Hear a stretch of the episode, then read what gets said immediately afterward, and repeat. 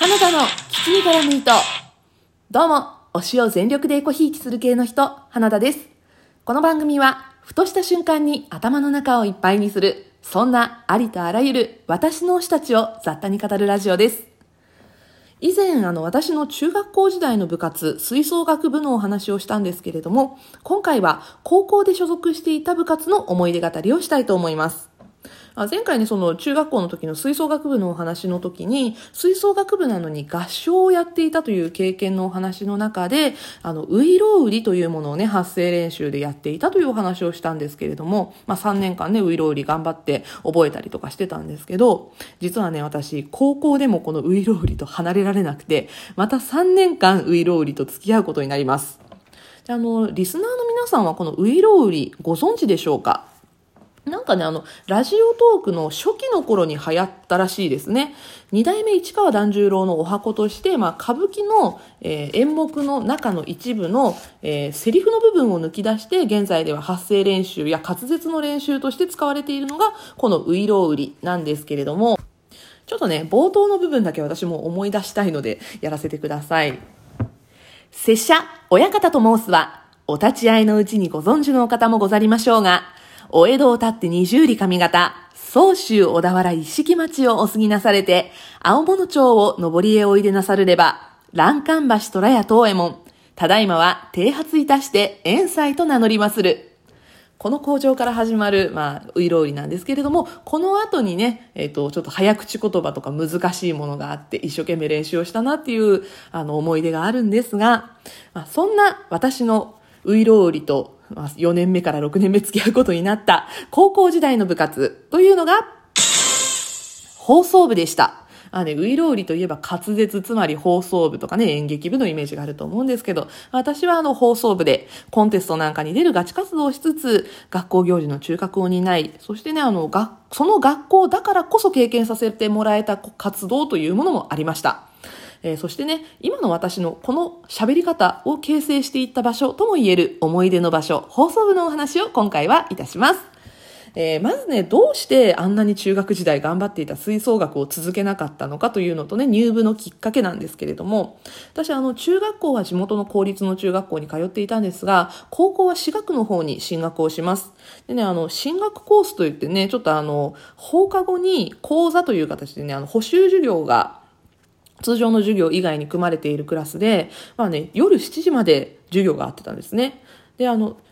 1週間のうち、えー、平日では水曜日、それと、あの、私ね、完全週休2日制になってからの高校生なんですけど、まあ、私立だとありがちなのかな、あの、第2、第4土曜日のみ休みだった時代をそのまま引きずっていて、1、3、5の土曜日は普通に午前中だけ学校があるという風なね、日課になっていたので、まあ、土曜日はね、午前中だけ学校があって、まあ、午後はね、補習とかなかったんですけど、なのでね、水曜日の午後と土曜日の午後しか、まあ、お休みがなかったんですね。なので、日課的に部部活に入るのは不可能というコースで、学校側からも基本的には部活ができないコースですというふうに入学前に説明をされていました。というわけで、もうこのコースに進学を決めた時点で、吹奏楽はもう中学校まででやめよう。そして高校に入ったらまあ勉強一本で頑張ろうかなという気持ちを持って入学したわけです。ですが、あの、入学後にね、どこの高校でもあると思います。あの、部活動オリエンテーションというものがありまして、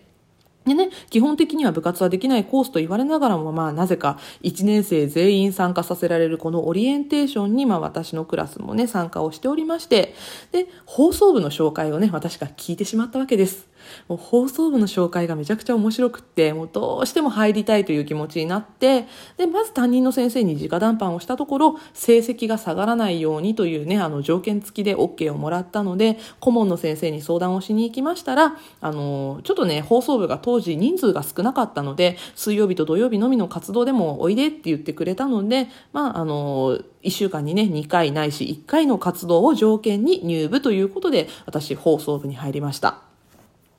そしてまあそういう紆余曲折あって入った放送部なんですけれども、どんな活動をしてたのかというお話をね、メインでしていきたいと思います。まずは、え放送部に入った人なら、全国どこにいてもきっと経験しているだろう、放送部の一大イベント、NHK 杯全国放送コンテストというものがあります。このコンテスト、アナウンスと朗読部門という、まあ、個人部門ですね。それと番組制作という部門で、ラジオドキュメント、テレビドキュメント、創作ラジオドラマ、創作テレビドラマを作る団体部門というものがありました。で、えっと、うちの学校はあんまり団体部門には力を入れていなかったので、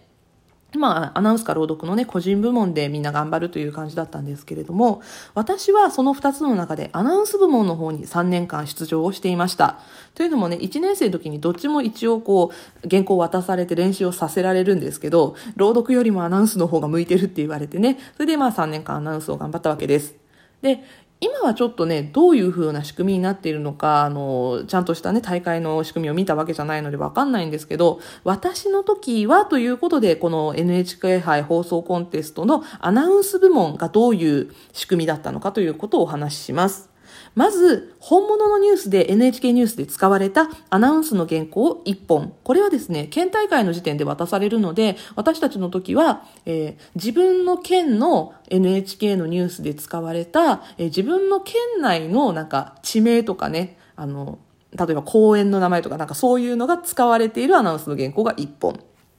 そしてもう一本、校内で自分で取材したネタをもとに自分で作ったアナウンス原稿を一本用意しなくてはいけませんでした。で、この2本とも各1分10秒以上、1分30秒以内で読まなければいけないという制約があります。そして、まあ、読み方とこの時間内に読み切るという部分だけではなく、えー、自分でね、作ったアナウンス原稿の方は、文章表現がきちんとしているかどうか、そして、取材の素材選びが高校生らしいものであるかどうかというのも取材の、あ、違う、取材じゃない、審査の基準になっていました。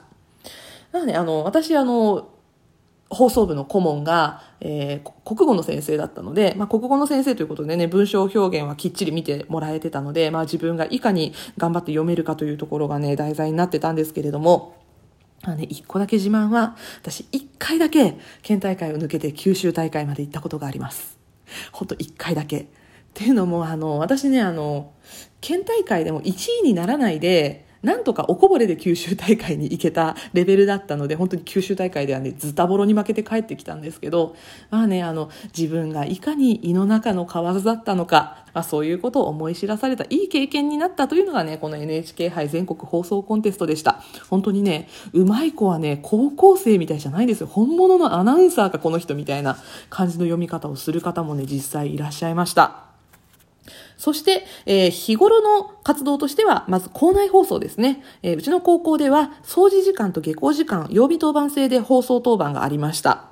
あと、あの、全校集会の時は、壇上のマイクを準備したり、音響の調整をしたりとかいうことも担当していました。で、あの、壇上でね、校長先生とかが喋ってる時に声が小さかったら音量を上げたりとか、まあそういうあの設定をすることもあったので、集会中も体育館の2階のステージ横にある放送室で、クラスの列に並ばないでね、そっちの方で待機をするという風になってたんですけれども、まあね、あの、顧問の先生もわざわざそっちに来るわけではないので、携帯いじったりね、こそこそ喋ったりしてね、ちょっと悪いこともしてましたね、全校集会の時は。